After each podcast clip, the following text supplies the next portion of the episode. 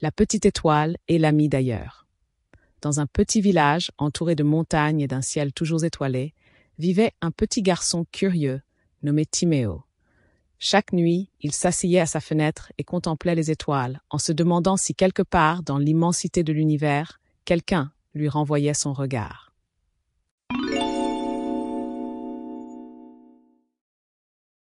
Un soir, alors que la lune était pleine et brillante, une lumière vive traversa soudain le ciel.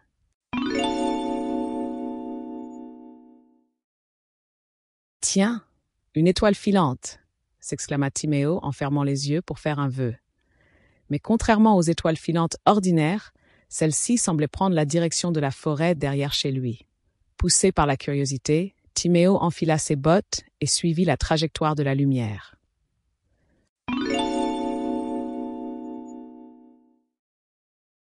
Arrivé sur place, il découvrit un petit engin brillant, pas plus grand qu'une voiture.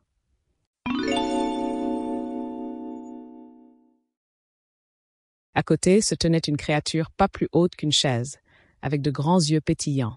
C'était un extraterrestre. Bonjour, je suis Léo de la planète de la dit l'extraterrestre d'une voix douce.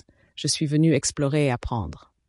Timéo, un peu craintif, mais surtout fasciné, proposa à Léo de lui montrer son village et ses environs.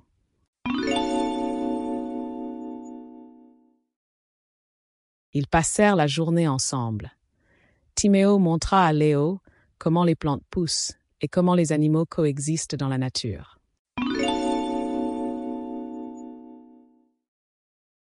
Léo, en échange, partagea avec Timéo des histoires sur les étoiles et sur des planètes lointaines.